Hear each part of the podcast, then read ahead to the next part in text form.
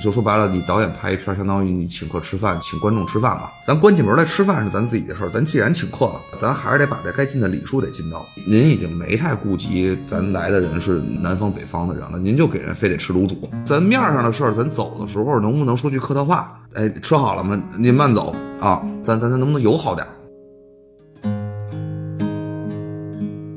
我可以说我拍电影是弄一餐厅，然后我也希望我这餐厅客流量大，但是你不能说因为这客流量让我这厨师的身份嗯不起作用。一个厨师最大的悲哀其实是我去最红的店，我去火锅店、海底捞，我当厨师，您这海底捞您卖的再好，你沙县小吃卖的再好，跟我厨师有啥关系呢？大家好，欢迎收听散场通道，我是麦高芬。今天我们来聊一下正在电影院热映的二手杰作。今天也是非常有幸啊，我们请到了本片的导演王子昭本人。子昭导演也是我在电影学院的师哥，来跟大家打个招呼吧。哎哎，各位散场通道的听众朋友们，大家好，我是王子昭。然后刚刚导演的这部二手杰作国内公映了，希望大家能能去电影院捧场啊。好嘞，今天呢，除了子昭导演，我还邀请到了另外一位非常非常适合来聊这部影片的嘉宾一块儿啊，也是我们的老朋友了，王石玉。大家好，我是石玉。哎，石玉好。哎，石哥好。对，石玉是正经的子昭导演的导演系直系师妹是吧？对，对我一三的啊。对对，所以我们算是一个电影学院内部会议是吧？也没有啊，也没有啊。对，其实我在看片子之前啊，没想到石玉跟这个片子确实还有很多其他的联系啊。比如说这片子二手杰作本身涉及到了很多出版行业的内容，而石玉恰好是一个经常跟出版行业打交道的青年作家，对吧？嗯，是的，是的。而且我今年也曾经被大家称作为已故的青年作家，所以哎，这是个梗，后面我们聊啊啊啊啊！行，待会儿再展开，待会儿再展开。同时呢，石玉现在自己也在运营一个自己的个人的播客，叫《卧龙凤雏》啊，推荐大家订阅一下。谢谢石哥啊。那我们聊回到影片本身啊，在我们讨论到具体的影片内容之前啊，在我们剧透之前，我想先问一下子昭导演，如果你要向观众们推荐这部影片的话，你会怎么说呢？我觉得就是二手杰作吧，是近些年比较罕见的一种喜剧，是我小时候看到的那些我觉得比较好的讽刺喜剧。我不知道现在的观众对这事儿还有认识没认识？对这事儿有认识呢，我希望你们进电影院能重温一下；如果对这事儿没认识呢，我希望大家咱能进去了解一下。嗯嗯嗯。首先先给这片子定个性是讽刺喜剧，对吧？嗯嗯嗯嗯。好的，石玉怎么看呢？石玉如果要向观众们推荐呢？如果是我来推荐的话，我会觉得这部电影非常适合每一个认为自己怀才不遇的人去看啊！就电影学院是吧？哎，特别电影学院就是献给每一位毕业以后一直在拍广告但没有拍电影的人去看。那不就是曾经的我吗？对吧？对对对对，我们都有过这个阶段啊。对，大家都是这样的。所以麦高芬师哥，你你怎么看待呢？就是如果说你要推荐这个片子的话，你会怎么说呢？首先，我要先说，我们电台之前其实也采访过很多导演啊，但是《二手杰作》这个片子其实是非常不一样的。我们之前所聊到的大部分导演的作品，基本上都是个人风格非常强烈的作者电影，但是《二手杰作》其实是我们台采访过主创里面最类型化的一部，它完完全全从头到尾都是一个喜剧。我跟石玉看的时候是在内部的一个观影环境嘛，其实就四五个人。哦，都是大家看这个片子看的笑的前仰后合，对，很多的地方都根本不能自持。当然也可能跟我们中间有很多共同经历，对对对对对对对，那些比较像，有这方面的原因啊。但同时呢，这个片子它是跟我们之前节目里经常提到的那些，比如说《永安镇故事集》，当然也是喜剧啊。但是这部电影它是一个更加纯粹的彻头彻尾的类型化的喜剧，是一个没有门槛的、适合所有人看的喜剧。哎，不好意思，我稍微打断一下，我问一下，就咱这节目之前你说那些作者电影，大概其都有啥呀？我们之前聊是这样的，我们之前 最早的时候做什么？不要再见我余华堂哦，然后我们还采访过你像《永安镇故事集》、燃冬，还有该玩小白船。其实我们采访过去过戛纳主创都好多了。还有宇宙探索编辑部哦哦哦哦哦哦，编辑部也是喜剧啊，但是人家是一个伪纪录片嘛，对吧？人家有一个大框架在那儿，对对对，人家有一民科的情怀在那儿。那我们这二手杰作不是嘛？二手杰作还是一个我觉得是很类型化的一个喜剧。对，二手杰作是民间作家的 情怀。对对，哎呦，我听见这话我可高兴了。你们是头一个好像说我这是一个类型片的一个，终于看出来了。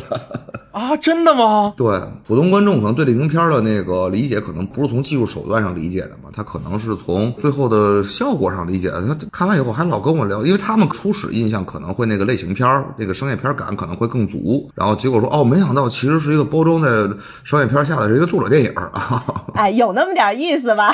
你要这么说也可以，是吧？啊是是是，还是有个人风格有迹可循啊。这个我们待会儿可以聊细节的时候再提啊。我观察到一些啊。行行行，但是你知道我对这个片子期待还是挺不一样的，因为我们要讲到这片子有一个背景，它是坏猴子出品的，宁浩导演的公司嘛，坏猴子七十二变计划的一个作品。而此前坏猴子出品的电影都给我一种作者风格很强的印象啊，比如说《热带往事》，比如说王木野导演的《药神》，因为宁浩导演本人是一个以喜剧闻名的创作者嘛，所以他当老板的时候 推出来的电影都那么的个人风格强烈，我还挺意外的。反而是二手杰作是我觉得第一个特别符合我之前对宁浩导演印象的一个片子，好像他当监制当老板的时候就应该去往前推这样的作品。对，因为好像我们公司之前搞的片子，它没有喜剧向的嘛，可能之前有那种叫喜剧元素的，但是说你说大类型上还是喜剧的，可能我这是呃头一个嘛，所以这可能让你觉得跟那个老宁的这个黑色幽默的这个气质有些有些吻合嘛。是是是，那接下来的内容我们可能就要结合影片本身来讨论了啊。如果比较介意剧透的朋友呢，咱就看过影片再来听我们接下来内容吧。那第一个问题呢，就是这个影片其实它是一个改编作品嘛。我在第一遍看完的时候看到说本片改编自《世界上最伟大的父亲》，它是零九年的一个美国电影啊，罗宾威廉姆斯主演的。我以为它是一个翻拍作品，但是这两天我又把原版《世界上最伟大的父亲》看完了，我发现其实它改动的内容还是挺多的。那首先我们先来聊第一点吧，我其实很少见到新人导演在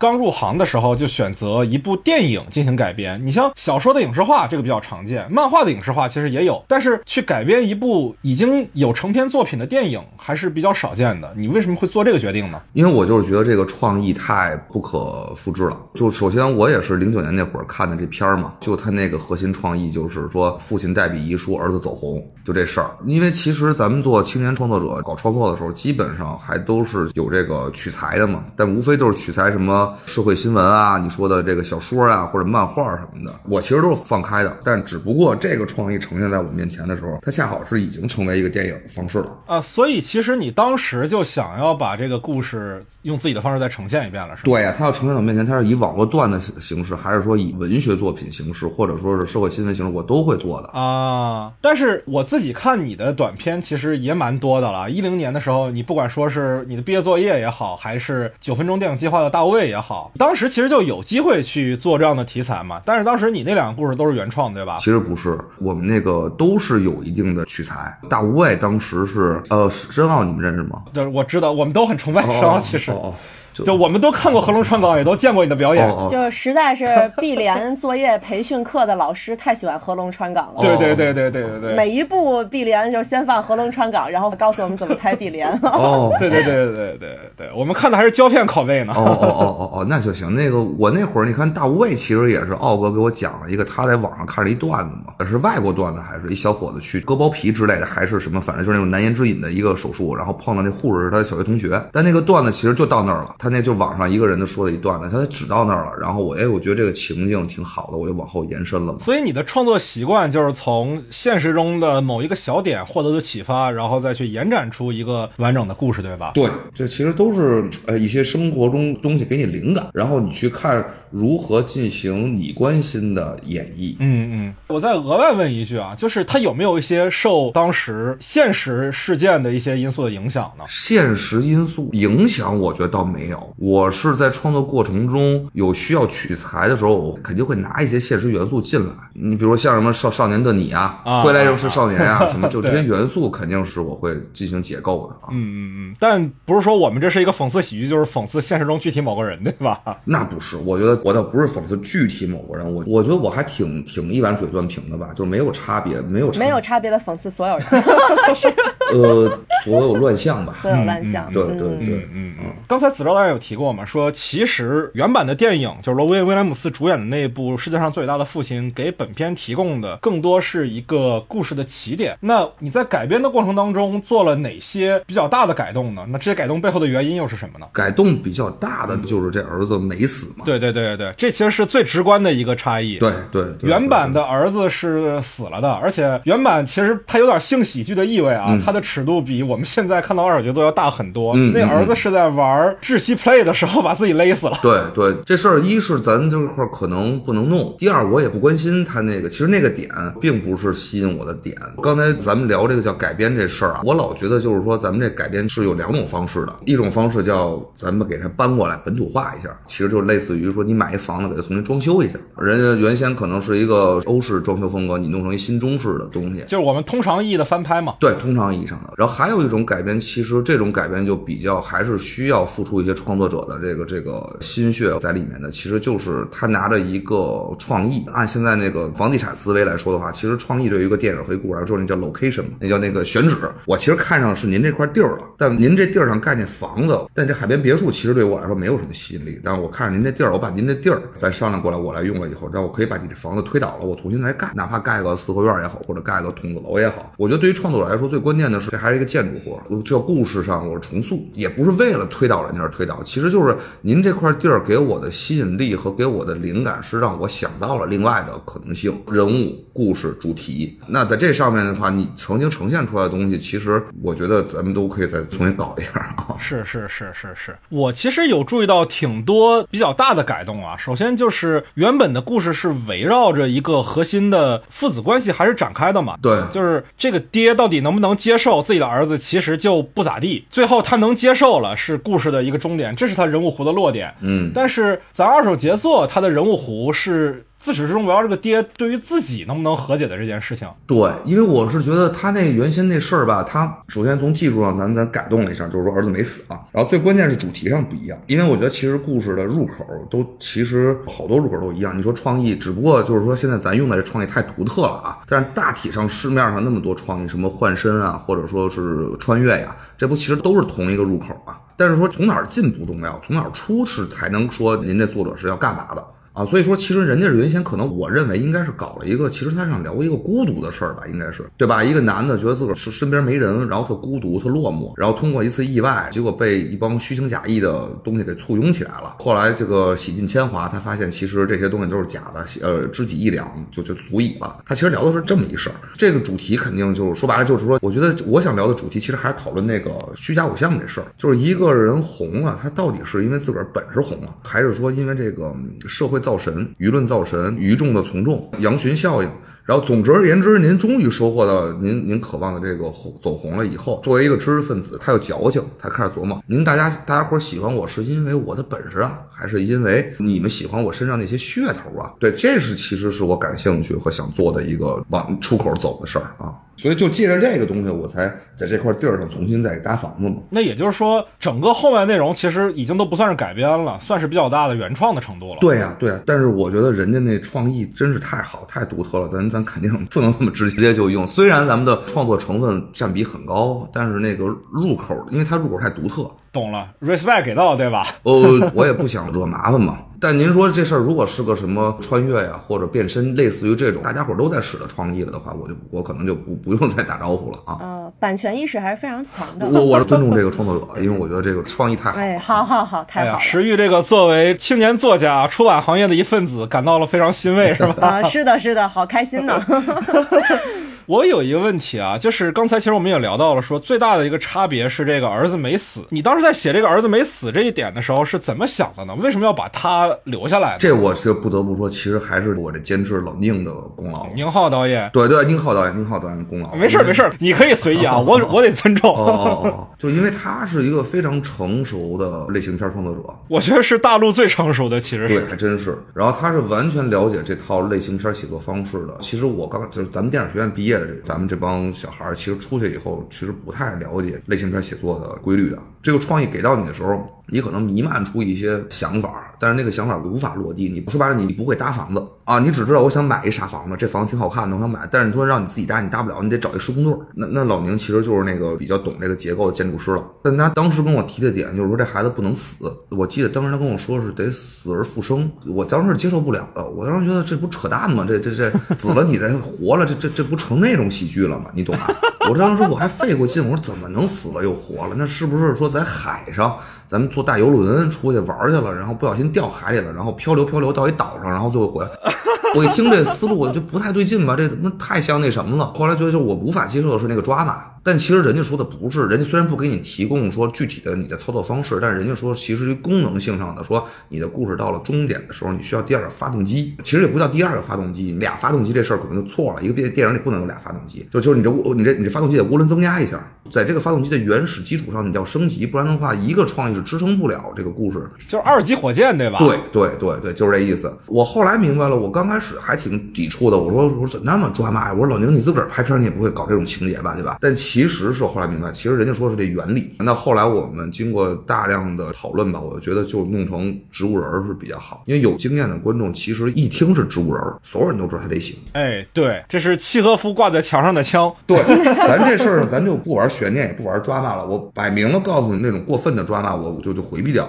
告诉你它会写，但是在终点的时候，它起到的戏剧功能，它起到那涡轮增压的事儿，咱还得给它保留下来。嗯，其实最大的改动就是这个点嘛，对吧？对对对对对，其他还有一些吧，比如说原版里面有一个我觉得比较土的一个三角关系的设定，男主角在学校里有一个情敌，然后他有一个情人，情敌和情人都是他学校里的同事嘛。但是在二手杰作里面，我们就是直接设置了一个妻子的角色，就倪虹洁老师饰演的潘东尼。潘东尼本身是我发现也跟你大卫里面的女主角的名字是一样的。对对对对对，嗯，这个改动是出于什么样的想法呢？出于我觉得就是合理性吧，因为你说在人家美国那边，一个老光棍儿可能还有个女朋友，有个红颜知己，然后这事儿还对劲。你说在中国，我觉得这事儿不老太成立的，就没见过嘛，对吧？嗯，是从这方面考量的啊。那我还有一个点啊，因为刚才我们也提到了，说女主角的名字本身和你之前的大无畏的女主角的名字是一样的。同时，我也发现你所有的片子啊。主角都姓马，哎哎哎，对，这这种怎样的想法呢？这我这其实我不知道你们上考学的时候是怎么回事啊？反正就是我那年考电影学院的时候，我记得特清楚，好像第一试是个叫文艺小百科题。哎，对对对对对对对，好几百道选择题，我们也考过，哦，对吧？然后我们那年那个一百个选择题里面，就我九十九都忘了，我就记得其中一道题是说下列哪个选项不是姜文导演的作品的主人公，然后 A、B、C、D 全是马，马小军什么马大山什么的。从那那道题，我就突然意识到，哦，原来姜文导演的这个片子里的主人公都姓马哦。然后当时我非常的呃，包括现在啊，我也非常推崇和喜爱姜文导演。咱们就肯定想着向人致敬，向人学习嘛。但是你说人家身上那大本事，咱现在学学不了了嘛？从小的开始学嘛，对吧？都姓 从这个最细节的地儿，好好学的地儿开始嘛，就是你主人公也都姓马这事儿啊。所以这一点其实不是说一种个人风格，而是说本身对姜文导演的致敬，是吗？对，就是一个影迷的这个趣味嘛。原来如此。那我们能看到这个片子啊，本身其实也是我特别感兴趣的一个点，就是它作为一个讽刺喜剧，对于整个时代环境的白描啊，做了非常多细节的铺陈。比如说我们都非常熟悉的大量的豆瓣、微博、B 站的内容，还有什么今夜秀，对吧？还有坑坑三人行。对对。因为我前阵刚好也在平遥看了宁浩导演的《红毯先生》，它里面有非常非常多这类的内容。嗯嗯嗯。这些细节的点你是如何构思的呢？如何捕捉的呢？我是觉得我不是为了玩这种流行文化而玩的，因为说实话，其实这些东西已经不叫流行文化了。我在创作中这也是一个难难处嘛。咱们现在这个年代，你知道，其实已经是个就传统媒介呀什么，其实好像都不跟咱们小时候一样的了。它都现在都可能是短视频了，自媒体了。对，咱也是个自媒体，其实。哦，对对对对对对对。但是我我是个可能有一点点不太与时俱进的那个那个人，我至今都没有接触过这些这些玩意儿。我的脑子里面还其实都是生活在传统媒体那个年代，就是可能微博呀、官方的电视节目啊、记者呀。就如果我现在这个片子放到到今天来这个史语境来拍的话，可能就不是这些元素了，应该对吧？他应该可能是什么某个自媒体啊，某个什么抖音博主啊，就就把这事儿能弄红了。对对对，我我看的时候在想说，有豆瓣儿，有微博，有 B 站，哦，这还挺传统的，挺像电影学院的人搞的，有一种对短视频平台的刻意的忽视。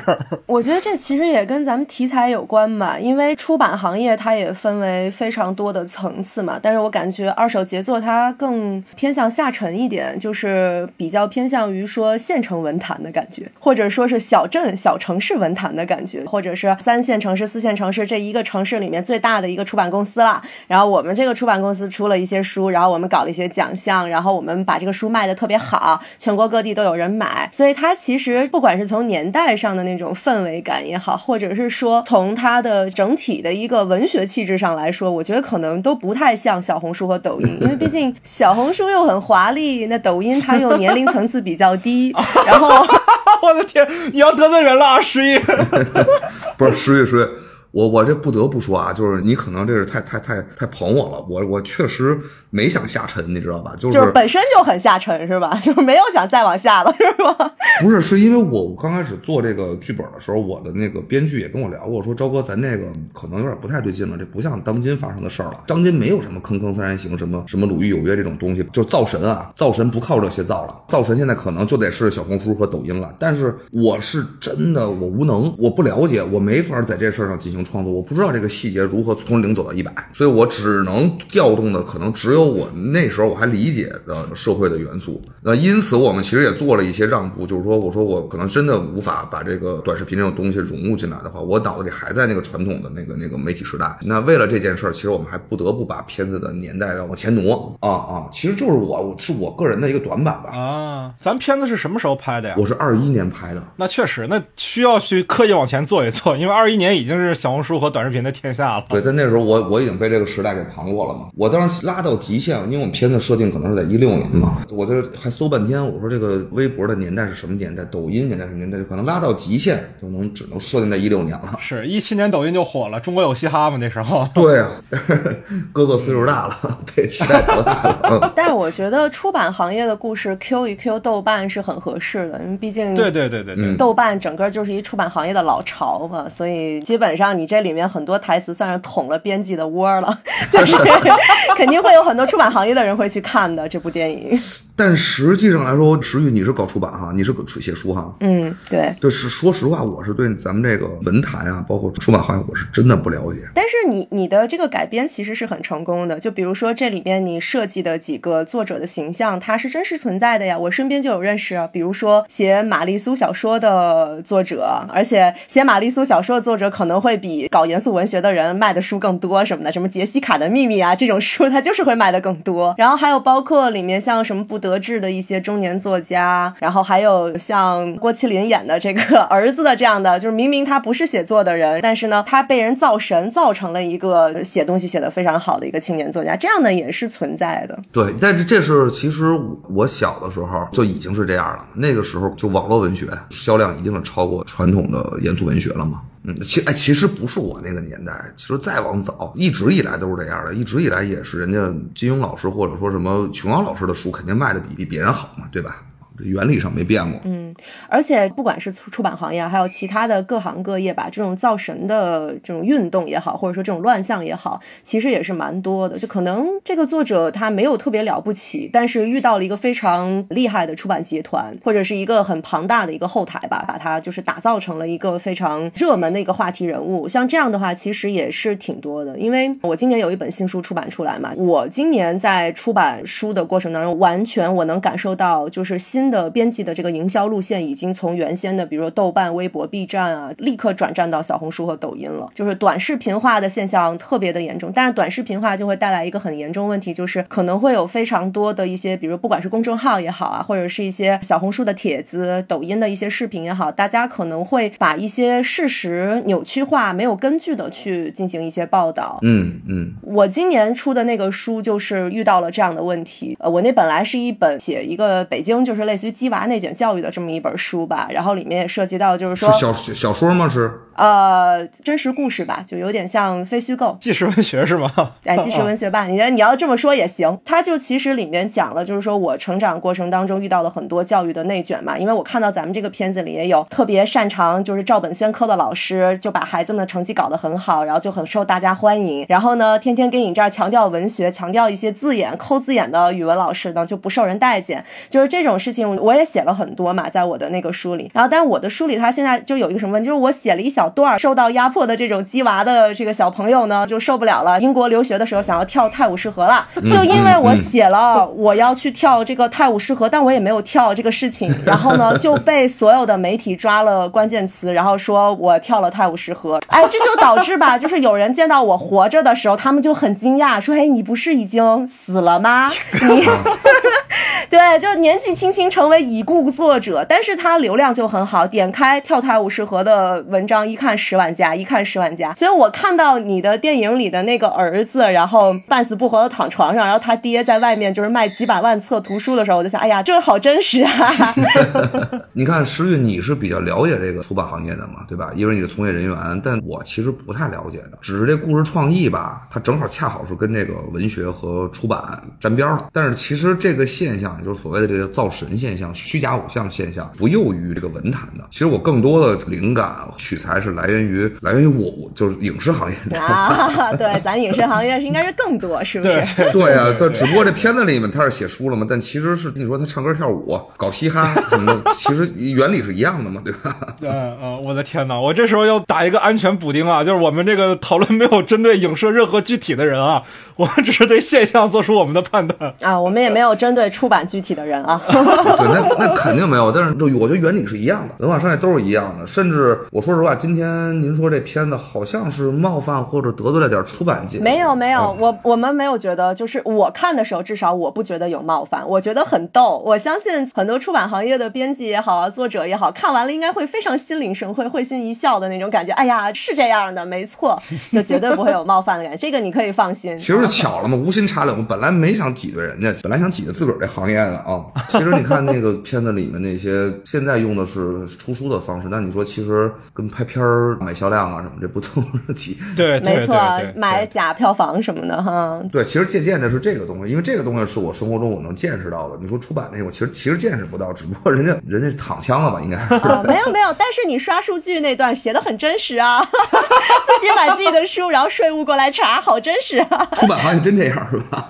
啊，个别现象，个别现象。啊，那那那还挺好的，那挺好的。说说明咱们商业之光还是照耀到咱们出版行业了嘛，对吧？哎，出版行业还行，这几年其实还可以。这片子里面有一个点，我觉得算是批判性比较强的吧，就是对于不幸的崇拜。一个人一旦遭遇了一种巨大的不幸，他就会迅速成为人的偶像。举一个例子啊，这个不单是文学出版行业啊，音乐是吧？我一直觉得啊，科本是个很伟大的音乐家，但是他最伟大之处就是在于他死得早。对。前年我在上影节看了一个片子啊，一个阿根廷的电影，叫《我的杰作》。哦哦哦，我知道，我知道。也叫《亡命大画家》，是那个。杰出公民那个导演的之后的一个片子嘛，他那个讲的是一个画家嘛，年轻时候大家都欣赏不了他的画，然后有一天他诈死，假装自己死了，然后让自己的经纪人接着卖他的画，结果就卖特别好。对，你说特对，因为这是说说实话是其他媒体没问我这事儿的啊，就你说太对了，我觉得其实我最开始的就是对这种所谓的对一个人的死亡，一定对这个人的成就会有加持的，也就是说，说白了就是大家消费你追捧你的是你的本事吗？还是你身上的故事？往往这个死，这个自杀行为会给你加分太多了。这，但我其实我做这事儿的目的啊，初衷啊，一定不是说要讽刺这个作者，这个作者是无辜的。其实讽刺的还是那些愚众嘛。对，就是把他捧上神坛的人，对，是因为自己的上升也是双鱼，就觉得自己跟他灵魂共通的人。对呀，对呀，你说这傻小子从来没变过，只要他有个跳楼的这么一个神话，然后结果大家对他的反应就完全不一样了。那是我们这傻小子出问题了吗？还是这世界出问题了？嗯。嗯，我特别喜欢导演你做的一个段落的设计吧。于和伟快崩溃了，推着自己的书跑到出版社，跟那个出版社的社长说：“这些书其实都是我写的。”就是在耳边悄悄讲。然后呢，那种出版社老板脸上就是那种淡然，就淡定，就哦，那又怎么样呢？就是啊，没有关系啊，你写的好像嗯无所谓，我并不觉得是你欺骗了我，反正无所谓，钱我赚了。那个设计我觉得非常好，就是很淡定的说啊，那那个岳老师去跟他把剩下他的书稿看一看吧。因为我当时就在想，如果说这个片段是我来写，比如说我写到我的小说里的话，这个片段我要怎么写，我该怎么去反应？是说这个出版社老板会很震惊，或者是说还是很愤怒，说我要告你？后来我发现其实都不需要，因为我觉得大家这种事情都是揣着明白装糊涂嘛。对啊，对就是在造神嘛，整个都是一个造神运动。对，其实就是也是我们主人公的一个悲哀嘛。你你在这个年时代里面，你还希望说是靠作品、靠内容、靠自个儿征服这个世界，那不扯淡的吗？这个世界早就不那什么了，对吧？子昭这师哥有有感情了，这句话说的。我从头到尾我都知道是您写的。你跟我说这话从来没让我意外过，但是不好意思，我们我们是卖书的人，我们要的就是那故事啊。买的不是说你的文学，而是说你文学背后能夹带的这个故事。对啊，对啊，对啊。之前其实就有一场在那个 KTV 里的戏嘛，啊，这文宗记问马云波说：“马沫还写没写别的书啊？”马云波说：“有，毕竟写了小三十年呢。”然后文宗记稍微愣了一下，然后马上跟别人使了个眼色啊，果然不出所料。对啊，不重要，他他谁写的哪儿重要啊，对吧？对对对，你们对给我点时间，我回家再找找。那段我们都笑趴下了。是是是是是，这其实就是不过放在文学上啊，你说放在歌坛的话，同一首歌，就为什么咱们选秀能挺成功？那难道不是因为他们得草根才行吗？您您要说一专业歌手出身，就是正路子出来，您唱成那样，没人消费您，对吧？但您一说您哦，我是这个少数民族放放牧的，每天就得跟羊跟牛在这唱，这你这歌同样一首歌，就觉得对劲了，这个。对，我给你呼个麦啊！对，完了完了，又开始扫射了，哎我的天！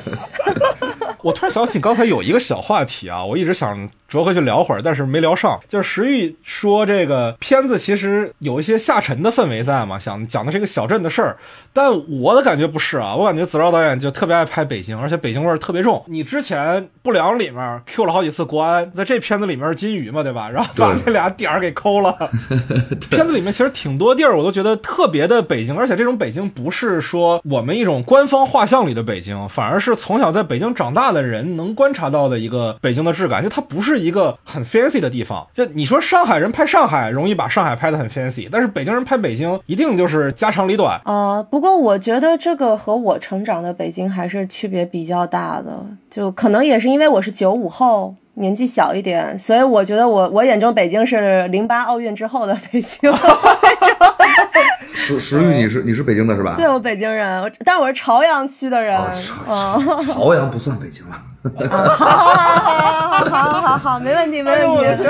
我在南城南城读的初中，西城读的高中。哦十一不一样，十一四中的是吧？哦，你是四中的。对啊，所以我写的鸡娃的嘛，内卷教育。哦，那失敬失敬失敬失敬。哎呦呦，您客气了啊，师哥，嗨，殊途同归嘛，都是导演系嘛。哎呦喂，你们俩现在这对话就很符合我对于北京的刻板印象了。啊，是吧？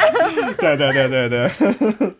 我是觉得这片子，因为我自己也在北京生活了十来年嘛，就是这十年来，我对北京的感受跟片子里面描述的这个还是挺像的。它不像上海那么匆忙，在北京，我相信说有像马云波这样，真的就是一小学老师，但是有自己的文人理想。在上海，这个事儿好像在我眼里没有那么成立啊，我的感受就或者说再下沉一点，可能也就不太对劲了。我的感觉这还是一个很北京的故事。我我不知道，呃，石宇，你说那个下沉是指的啥意思？因为最近我也在了解这个词儿。啊，就刚刚就着麦高芬说的啊，就是上海给我的感觉是一个立体的小红书。立体的小红书，到处都是网红餐厅、网红咖啡厅、啊，哦就是那种感觉。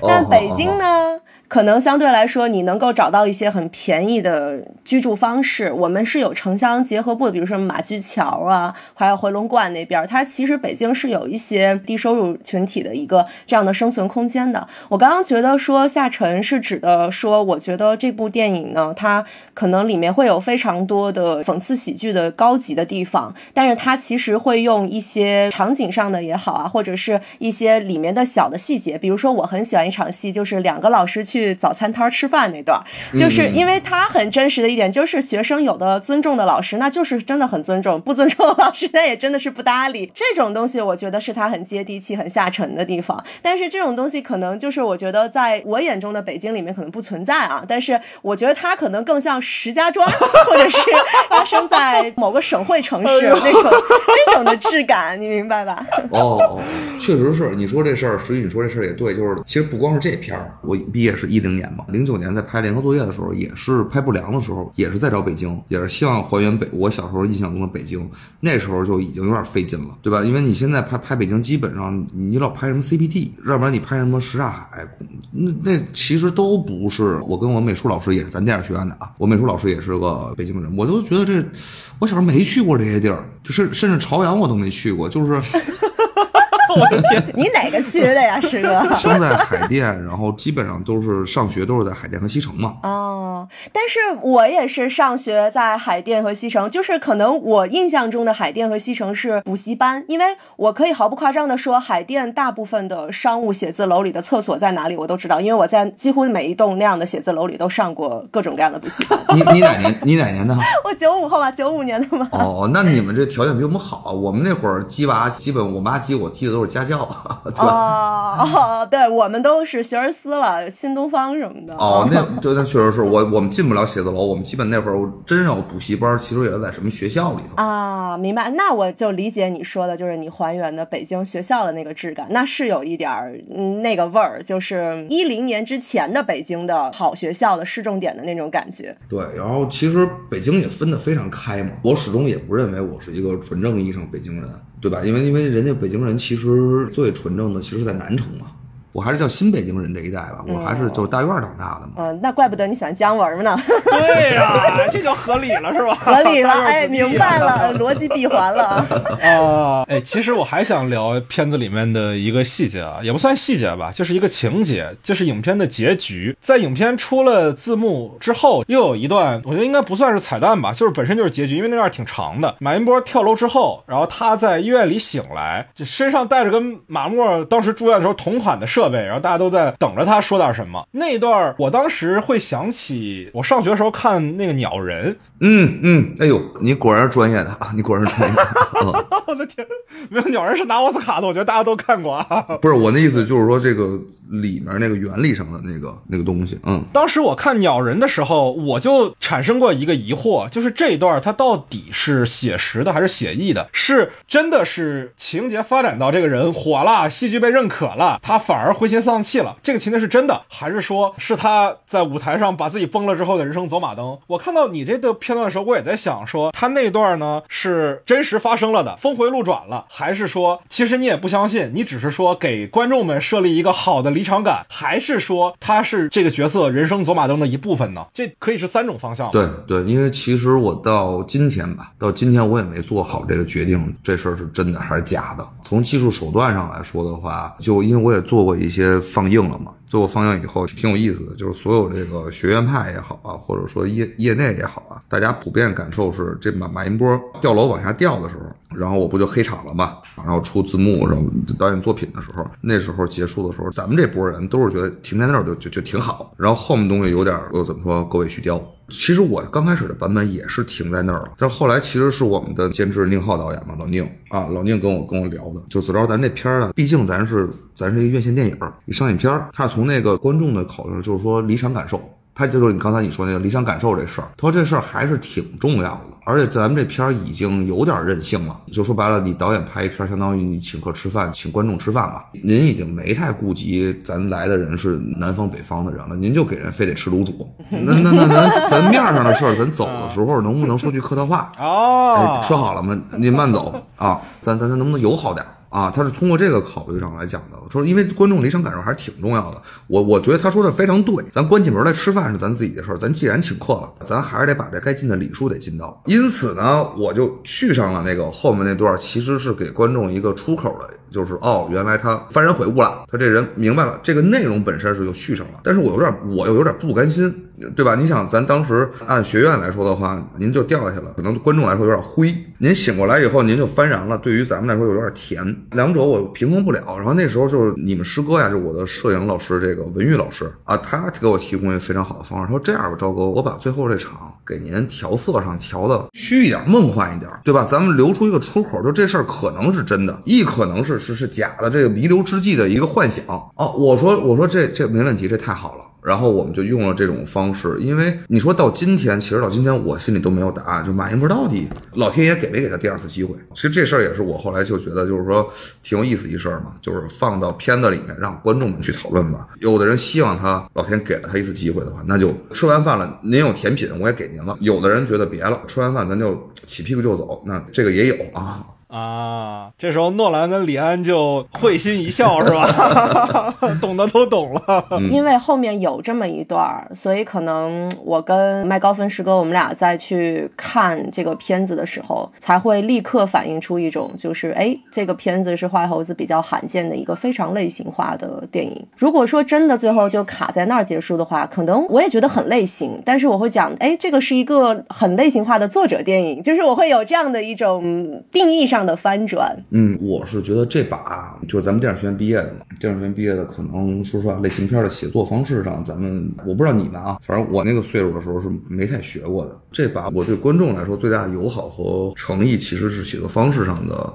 类型片写作方式啊，对，因为我始终认为类型片和作者电影是完全不冲突的。咱展开聊聊啊，咱咱都是自个儿人。嗯，作者电影这事儿其实说的是主题上的事儿，主持价值观呢可能叫主流电影。然后您有点自个儿的观点，然后那个观点可能是小众一点的、另类一点，这叫作者观点。就是作者不作者这事儿在主题上，然后呢，类型不类型其实在于写作方式上，这是两个领域。对吧？这其实就是咱们高中时候写作文的时候那主要内容和中心思想，对吧？我的主要内容其实还是按照咱们高考作文的要求来的，起承转合，对吧？因为所以最后结果，对吧？还是写作方式是按这个方式来的，但是主题上呢又没那么就着普世。我希望说能做出这么一个平衡来，因为咱们既然出来拍叫院线电影嘛，商业电影，咱不得不按照应试作文的规则来。但应试作文有错吗？应试作文没错，但是您在应试作文里写出您的观点来，这是保持你的作者性。甚至说，咱退一步讲，作者态度，这我觉得这是电影学院毕业的，起码出来拍应该坚持和捍卫的一点吧。嗯嗯，同意同意。对，其实我们要讲到片子的主题上来说，《二手杰作》这片子它的主题其实特别的严肃文学啊，它的人物的至暗时刻，我会想到巴尔扎克的《幻灭》，嗯嗯嗯，是那种对于虚荣的挣扎与痛苦。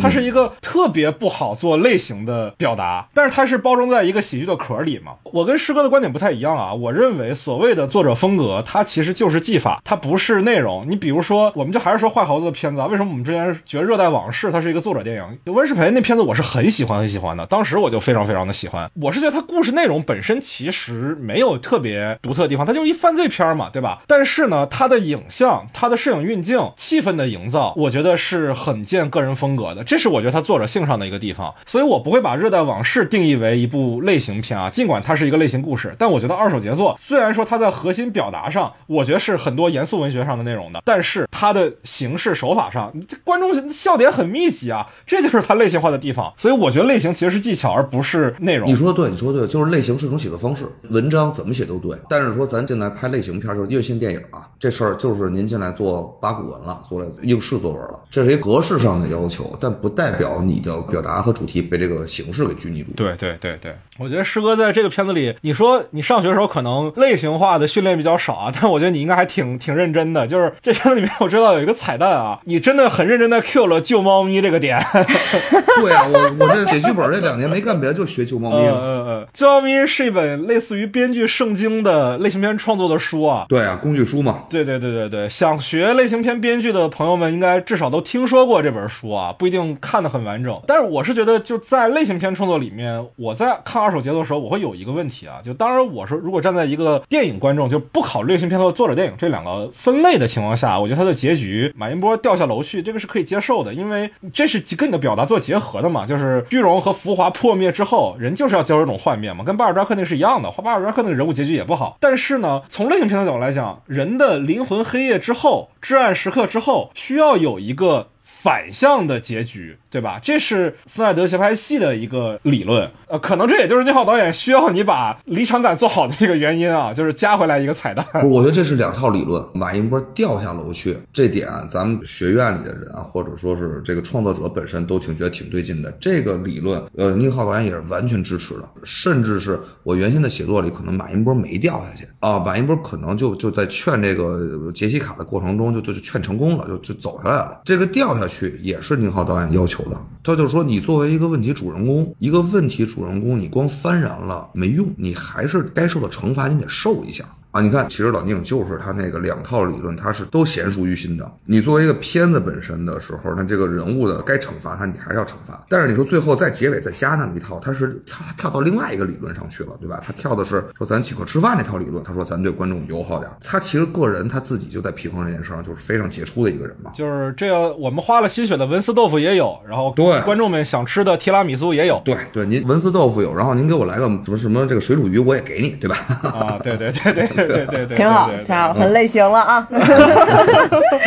那接下来咱聊点制作过程当中的话题啊。这个片子很吸引观众的一个点就是演员阵容还是很强大的啊、于和伟老师、郭麒麟，包括倪虹洁老师，这都是观众们非常非常眼熟的演员。嗯嗯嗯，呃，就是你是怎么确定他们的呢？我觉得这事儿聊的不是我怎么确定人家。啊，是人家看上你对了对对对，我你要说我是老宁的话，我聊一下我怎么确定人家，啊啊 是吧？那我们就聊聊你是怎么跟演员老师们双向奔赴的吧。我觉得其实还是剧本。啊，对，就是咱见面的时候对彼此印象挺好，然后喝酒喝的也挺酣畅，这都没什么用，因为大家出来不是说一起请客吃饭来了，大家还是来干活来了，来一起做个作品来了。那这个时候每个演员的时间都是宝贵的，人尤其是跟新导演的合作，跟新新导演的合作的话，那人家对于人家每个演员其实就不是说于老师、呃大林和倪老师，就包括我们片子里任何一个演员。子贤呀、冯磊老师啊、美涵啊，都是冒险的，就是人家不需要冒险跟一个新导演合作啊，然后人家为什么要拿出时间来愿意跟你合作？然后其实这是一不确定的事儿，你靠啥？你除了靠剧本没别的，另外一个就是靠靠大哥背书嘛，啊，对吧？你说这事儿，我真把这剧本拿出来，没有老宁，我去跟人聊的时候，也也也也也也估计聊不动。哎呀，子昭导演真的今天是非常不拿我们当外人啊！真的，这太实在了。你知道我之前采访导演的时候，他们经常说：“嗨，我跟人没怎么聊剧本，就大家聊得开心，吃个饭，这个事儿就定下来了。”这经常的答案啊，我听过很多遍。这这不是你们都是电影学院的吗？咱 就别哎，见对对，了。实在人，实在人，这这话也骗不了大家哈。哦，哎呦我天儿，这还是看剧本、看真章对吧？还有看行业背书其。实就两个事儿嘛，一个是剧本，一个是因为监制。就是剧本咱不聊了，这是咱们自个儿闭门造车的事儿嘛，对吧？你能不能能不能弄出一个说服别人的文本来？第二个，人家其实就看的还是说你这个厂牌的，或者说你这背后监制嘛，因为因为这其实就是老宁的作用嘛。就是作为监制的作用，他作为创作者出身，他信任的创作者，他搞来一批，咱们一起磨合切磋的情况下，弄出了一个我们认为 OK 的文本，后面就进入生产环节了嘛，无非就是钱和人嘛，坏猴子咱自个儿有钱，咱就就自个儿弄，但是你光有钱，你得花钱嘛，谁谁帮你花这钱？那其实一定是要找到我们市场上认可的，就这事儿拍下来是有动静的，别打水漂了。那找这些演员老师们，这些演员老师们就是虽然说今天咱们都认识了，然后都信任了，都挺好的，但在认识的第一天的时候，呢你想想，咱换位思考一下，人家也不会冒险说跟一个什么背书都没有的新人导演合作嘛，对吧？哎呀，这这太实在了。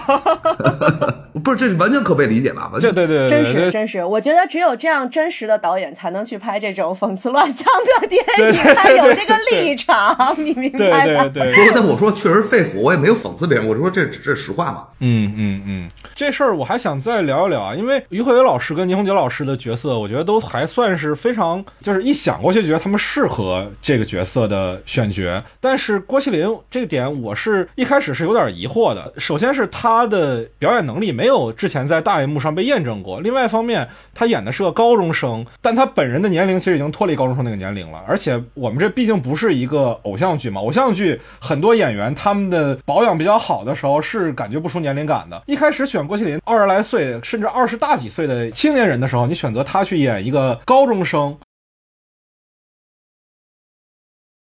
啊，其实说实话，这里面最不冒险的就是大林。我自己内心上啊，因为咱们想，你说那时候我找一个要演高中生的小孩儿，这小孩儿得身上具备三个元素吧：第一，他能演高中生；第二，有观众缘儿；第三，他得是有演技保障。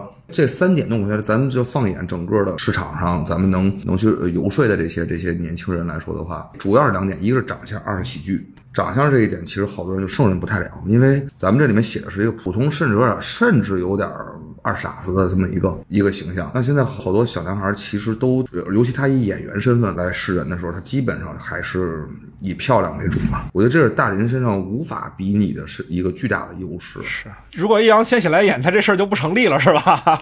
那太不成立了。对，咱得给他增肥多少斤，对吧？你能想象易烊千玺在一个班上，然后这个女孩头两年没跟他说过话吗？无法想象。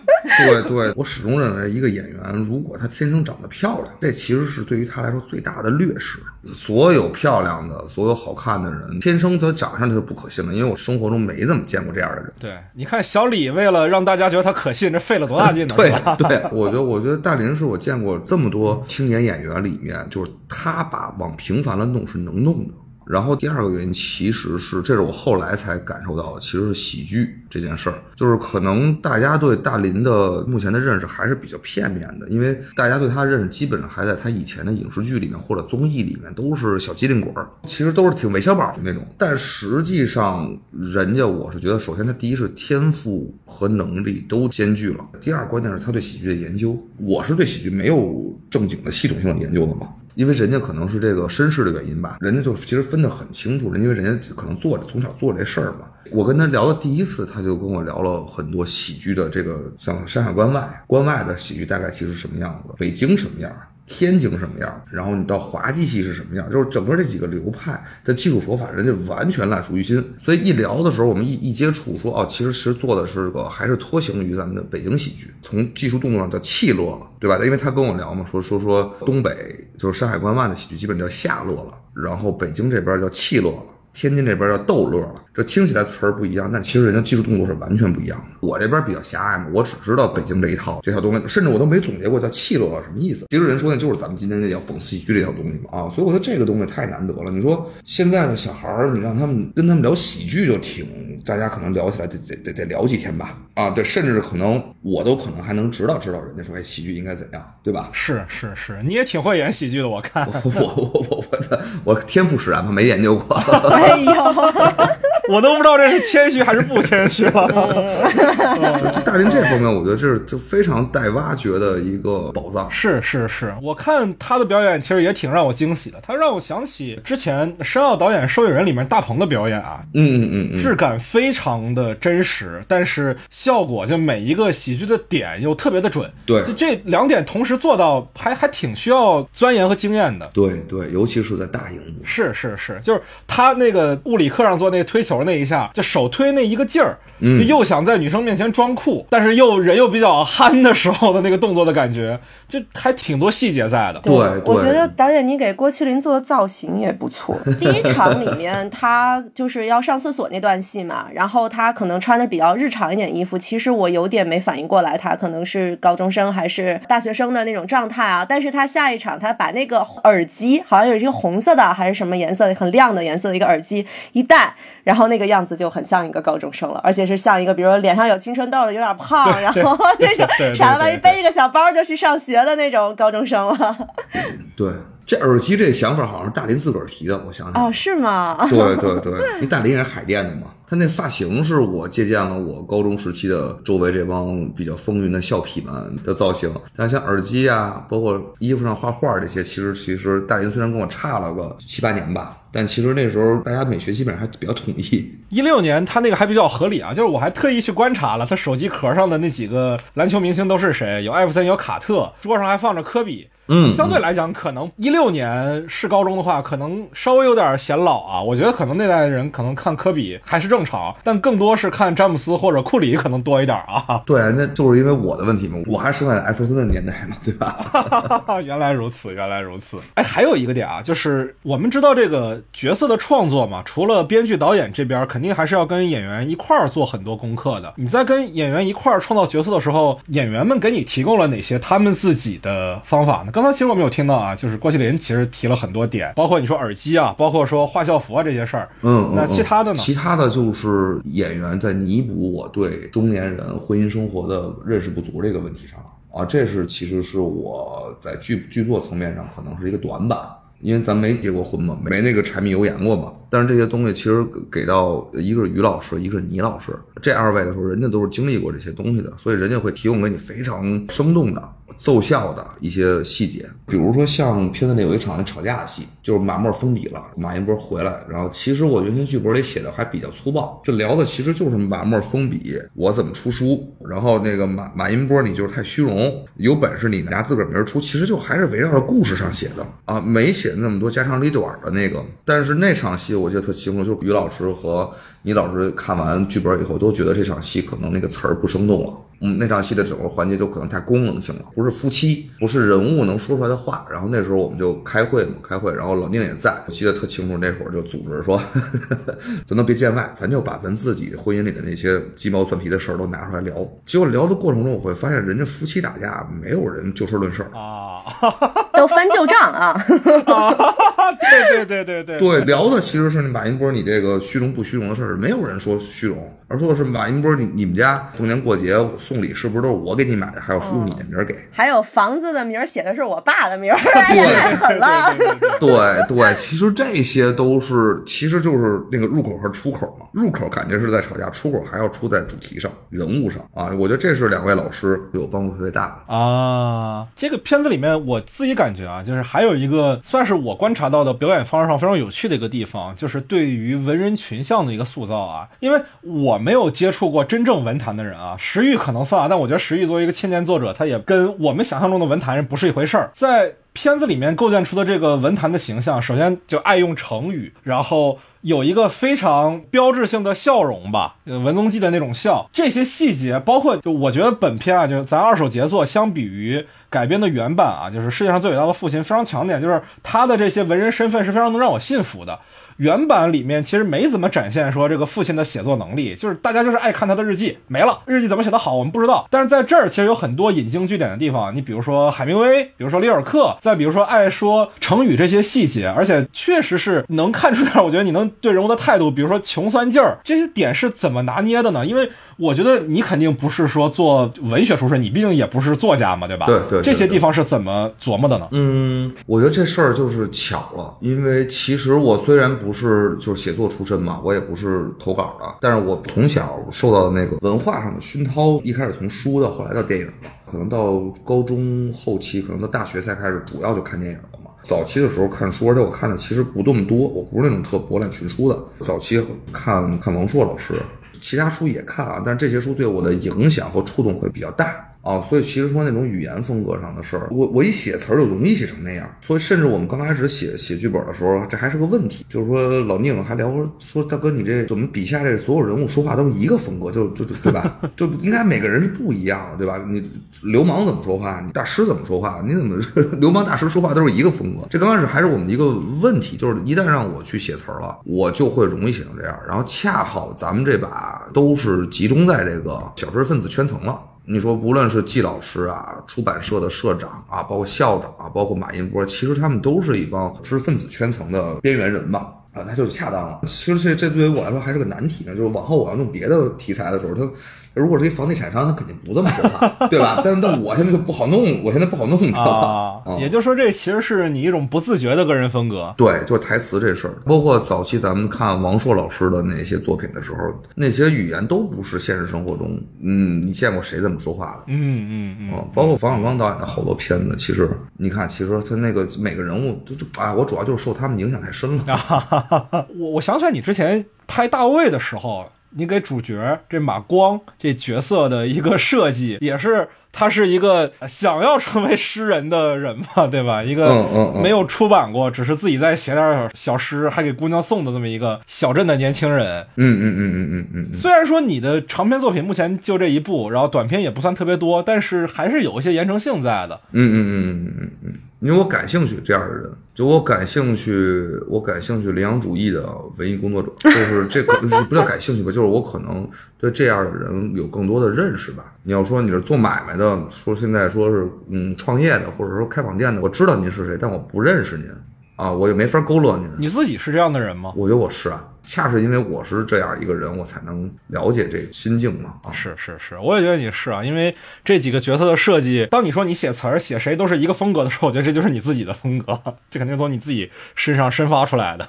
对啊，这这这好事儿也是坏事吧，可能也是我目前的一个瓶颈吧。那你要这么说的话，我觉得有一点还挺让我意外的，因为我对你最早的印象不是来自于你自己导演的作品啊，是申奥导演的《合龙川港嗯嗯》，就里面你演招子那个角色特别贫，嗯，而且也不太爱拽大词儿，啊啊，就是一个就话很多的小小男人的形象啊，跟我印象中的北京男人还不太一样。嗯嗯嗯嗯嗯，我以为你其实是一个那样的人啊，哦哦，那其实是一个表演塑造是吗？对，因为那是申奥导演的作品嘛，就是这是他的人物，他的理解，然后我去完完成嘛。那接下来我们回到影片本身的创作上啊，影片现在呈现的这个结果啊，跟你一开始的设想是更好了呢，还是说你觉得有一些你比较想要的你没实现呢？我就更好了。你看，咱们脑子里面有一长篇剧本，然后呈现出来一个长篇影像，或者呈现出一个完整电影，这事儿，说实话，就呈现出来就已经会高过我的预期了。因为这事儿我没见过，就是咱肯定看过很多电影，但你没见过自个儿脑子里的这些流淌的文字，然后最后呈现成影像，这事儿本身出现的时候就已已经是非常雀跃的了。而且是现在的呈现，我觉得比我原先脑子里的可能还要更好。这个更好的原因，其实就是在于就是那种类型片的气质上。因为我脑子里刚开始的时候对类型片是没有想象的，因为没干过这事儿。其实脑子里想大概其还是早期的我脑子里小时候那种什么小刚导演啊、黄建新老师啊啊，包括九十年代末二十一世纪初的什么陈佩斯老师，我脑子里一直是这个气质。然后结果最后在干的过程中，就我也不知道怎么回事吧，反正就就不知不觉的还干出了一定的，我觉得就是还是有点类型片感的了，这是超出我预期的。其实是是是，咱这个类型片感其实挺明显的，就是中间我觉得最明显的就是打榜那时候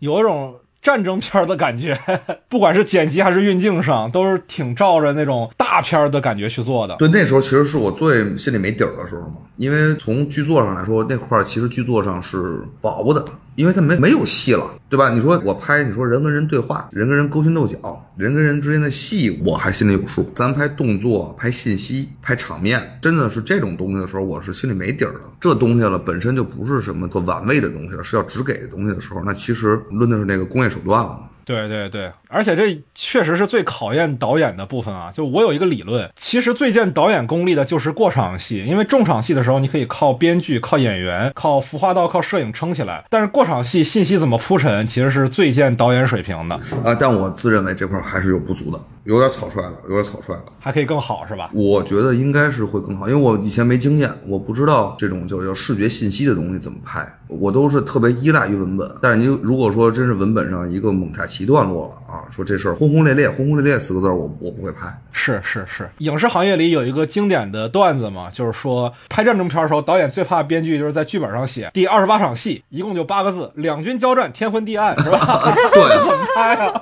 对啊，对，这其实就是文字思维或者内容思维转换成影像思维和视觉思维的时候。对对对对对。那你在拍摄的过程当中，从素材到成片的这个过程里面，有没有哪些是你觉得最终成片里没有呈现，你觉得比较可惜的地方呢？就其实还有就是大量的讽刺的桥段没有呈现出来，这也是我忍痛割爱了。因为那些桥段除了体现出那个我们想塑造的一些德行啊、一些面貌啊，它对主线叙事里没有帮助的时候，后来我是忍痛割爱了。你其实包括李成儒老师的很多戏，刘桦老师和冯雷老师他们，呃，这片子里你可能看不到了，就是当马默封笔以后，他们一起开会研究一下，说这个马默这个成功方式我们可以复制一下。你们那个轻文学那边是有人才储备的，我们出版社是有市场经验的啊，咱们搞一个新作家扶持计划。新签个十个人，对吧？这十个人身上得一定得有故事性，要不然是这个家境清贫，要不然罹患重病，要不然是越过道德的边境。就是其实这些其实就是趣味和面貌和那德性的勾勒，我会摘了很多，包括李成儒老师的啊。就社会群像相当于削弱了不少，是吗？对对对，那个东西单拎出来可能看着好看，写的时候也挺嗨的没。事，放抖音上吧。嗯，对对对对对对对对对，短视频功能就应该在这个时候起到作用。不是放抖音上这些东西有点皮儿有点厚，你知道吧？就不是那么直观的那种，你知道吧？我觉得是可以做很多花絮的内容啊，因为影片本身如果只是像现在一百来分钟一样呈现在大荧幕上，看完会有点意犹未尽吧。因为我也能想象到，影片本身是围绕着马云波这个角色展开的嘛，但其实你在创作的时候，大家在写作的时候都会习惯，就是有很多开枝散叶的地方嘛，对吧？对对对对，我是觉得那些地方肯定也是有心血、有意思在里面的，但是还是应该找到一些方法让观众朋友们看到，让感兴趣的观众看到吧。对，但我们那些闲笔可能是真的得等片子出来以后，它依托在这个故事语境里面的时候，它可能才产生一定的所谓的荒诞和喜剧效果。但你说按现在这个抖音思维的话，单拎出来还是乏味的，你知道吧？啊，那要不然我们就做导演剪辑版是吧？赶个时髦。呃可以啊，可以啊。啊啊啊啊！那行，那行，那太好了，那我们期待了。嗯嗯，那你在拍摄当中，除了说你剪掉这些部分啊，在整个制作过程当中，有没有遇到什么你感觉特别过不去的坎儿呢？因为我觉得这种东西对于新导演来讲啊，往往是比较常见的啊，大家经验都不足嘛。有没有那种你觉得特别灰暗的时候、特别至暗时刻的那种瞬间？嗯，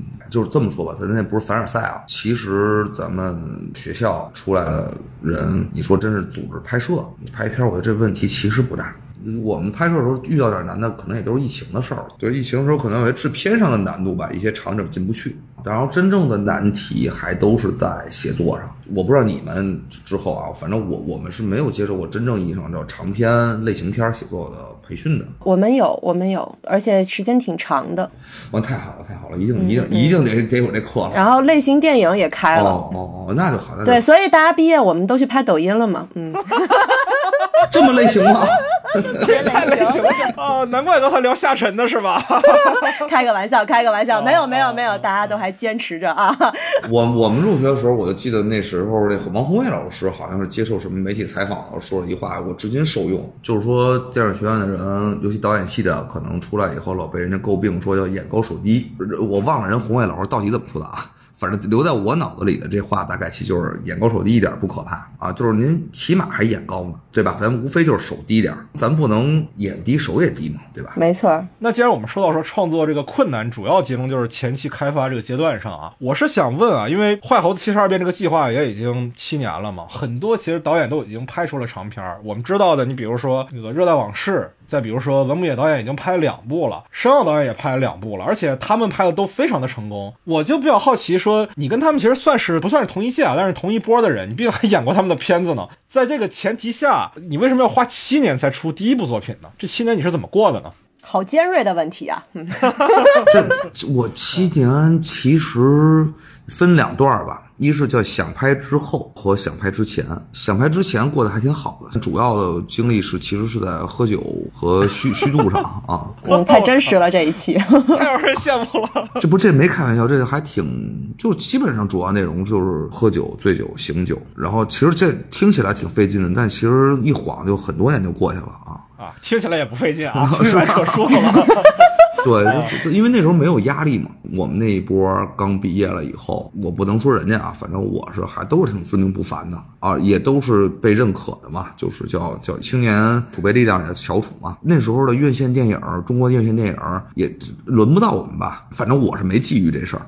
然后人家觊没觊觎我不知道，但总之大家处境一一般，都是一样的，我就没觉得谁谁比我强，然后也就过得挺开心的。但在那会儿，大家不就都有人拍广告赚点钱，有人不拍广告的话，可能就吭哧瘪肚一点，对吧？啊，所以没没有什么压力啊，过得还挺骄傲的啊。然后直到这个老宁弄这坏猴子七十二变计划，不等于把我们那一茬全给收割走了吗？我也是跟他们一茬被收割走的嘛。我也没着急。对，我也说咱看看呗，对吧？大家现在起点还是一样的，就无非就是您作为优秀毕业生被一个杰出的导演给看中了、相中了而已嘛。啊，那时候也不着急。然后直到说文冕导演干出《药神》了，然后他干完《药神》，其实对我影响也没那么大。因为我跟他其实呃上学时候不太认识，我毕业是他研究生嘛，然后紧接着奥哥就干了，然后奥哥这事儿对我可能有有有有刺激了啊，就受益人是吧？还不是孤注一掷，不是孤注一掷，受益人，因为那会儿就是等于说大家本来在一个起跑线上，都叫优秀毕业生的起跑线，然后突然结果就是原先我们没有想到过的，说院线电影这事儿跟我们有什么关系的时候，人家涉足进去了，包括沙漠。对吧？沙漠后来也拍了嘛，那个那个，我要我们在一起。对对对，然后你慢慢的发现身边这些跟你一起出来的优秀毕业生们都开始有一席之地了吧，然后这时候你就会觉得落后了嘛。刚开始谁也不拍的时候，大家都叫无作品艺术家，啊啊啊！然后突然一个个的都都都都开始有作品了，都开始进院线了，那你要不拍是不是就有点 落后了？你知道吧？所以你是被卷到了是吗？其实真是真是被卷着了。其实我我一毕业，我我还是条件最好。好的那个呢？我一毕业，先跟那个贾导那边先先去干个项目，然后又又彭浩翔导演又签了我，好像五年。这五年我在彭浩翔导演那儿啥事儿也没干，就喝酒了是吗？就就喝酒了，因为身边人都没干，我干啥呢？对吧？也不着急。直到我跟彭导那边的那个约完事儿了，接茬就是坏猴子约了，然后结果发现我说这公司太。太卷了，这他他是真把真把青年导演给做出来了，那你这你不得着急吗？你就不甘落落在人后了吗？就是之前进电影公司就是进了，现在发现这电影公司真拍电影是吧？真给青年导演拍片，而且人不光拍，人家要说拍一个没什么动静的就还则罢了，人家一干就老干成那样，你知道吧？就是你要不拍，你别说拍的好不好了，你不拍你都丢人现眼，感觉啊！哎呦，那这环境太好了呀！企业文化，企业文化是啊，我就说，我就说，坏猴子为什么那么独？对于我个人来说那么独特呢？就是那么多机会都没都没让我动起来，就就就就就他们这儿啊啊，太卷了。